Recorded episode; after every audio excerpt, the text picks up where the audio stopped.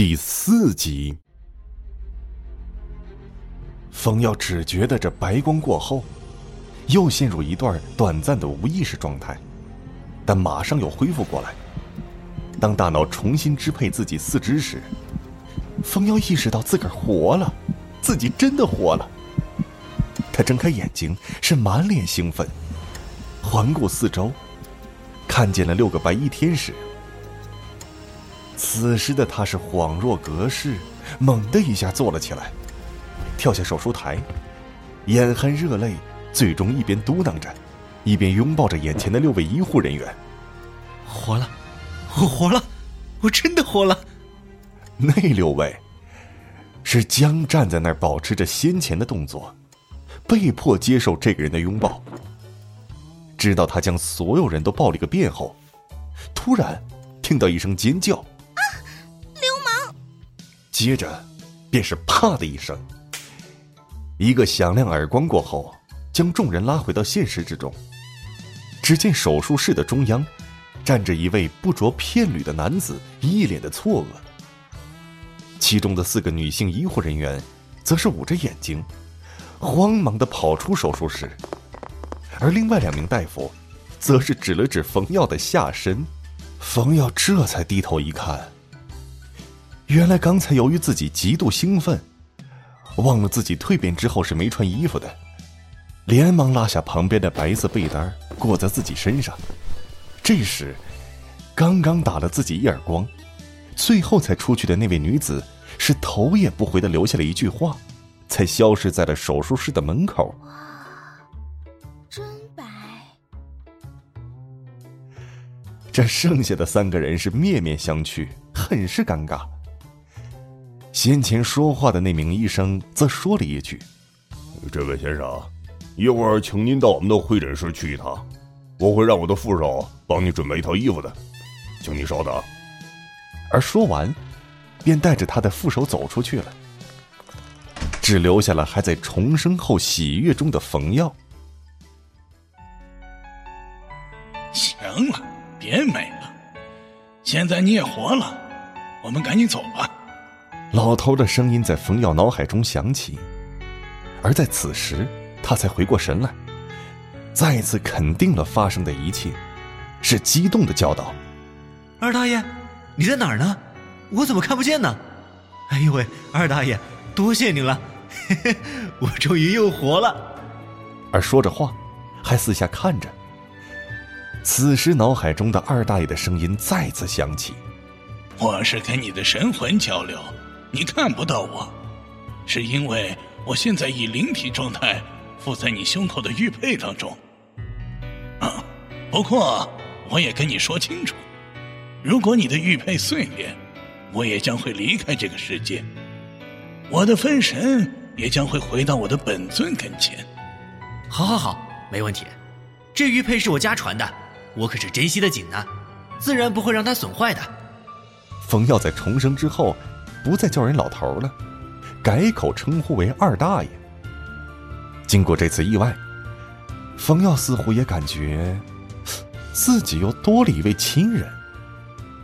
而就在此时，手术室的门被打开，那个副手带着一套干净的衣服走了进来。冯耀当时还弯着腰找老头呢，雪白的大屁股跟不要钱似的展现出来。让刚进门的副手免费看了一场。那副手干咳一声，将衣物放在手术台上，说：“这是我的衣服，你看看合不合身？穿好后就跟我走吧，我在门口等你。”而说完，扭头就往外走。真的好白啊！方耀刚把背带解开，准备换衣服，只听见门口传来副手这句话。吓得他赶紧用衣物捂住重要部位，看到那人的确出去了，这才放下心来，然后麻利的换起了衣服。而不消片刻，穿戴利索，重新活动了一下胳膊腿儿。冯耀觉得，比起之前来说，是更加轻盈有力，内心当中更是感到，自己现在出门，就算是去跑酷也能得心应手。心情更是大好。脚步轻盈的走出了手术室的门。门口那位副手见冯耀出来，回头一看，不禁的眼前一亮，心下暗叹道：“好一个阳光男孩，帅嘛倒是谈不上，可是这种如沐阳光的气质，的确很吸引人。再加上那套运动装，更是将这种气质发挥的淋漓尽致。自己的衣服穿在别人身上，怎么就那么得体呢？哎呀！”心中的想法是转瞬即逝，因为主刀医生是院长，刚才吩咐自己尽快让这个人去会诊室，自己可不能耽搁了。忙道：“先生，请随我来。”冯耀答应了一声“好”，好，跟着副手去爬了三层楼，到了六层的会诊室门口。副手告诉冯耀：“先在外面稍等一下，自己先进去通知领导。”而很快的，副手打开门，请冯耀进去。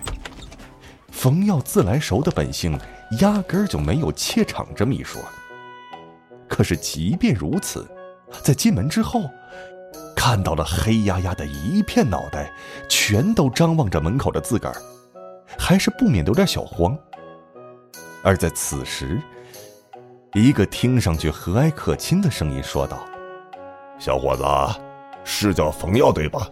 来来来，快进来，哎，坐。说着，还指了指自己跟前的一把椅子。冯耀点点头，微微一笑，走到椅子跟前是一屁股就坐下去了。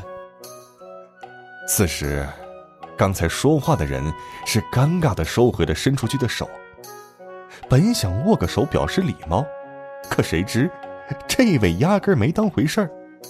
只好讪讪的一笑，道：“哎，我呢是为你主刀的王富贵啊，你叫我王院长就好了。这次请你过来，主要是因为，在我们医院出现了一个像你这样创造奇迹的人。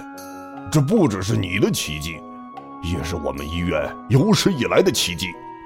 啊，我们同时也很想问问你这个当事人。”看看当时你的感受，还有就是，到底在你身上发生什么了？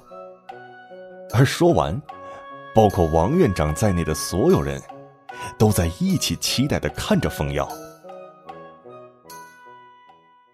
本节目由 Face Live 声势工作室倾情打造，Face Live 声势工作室创造声势新时代。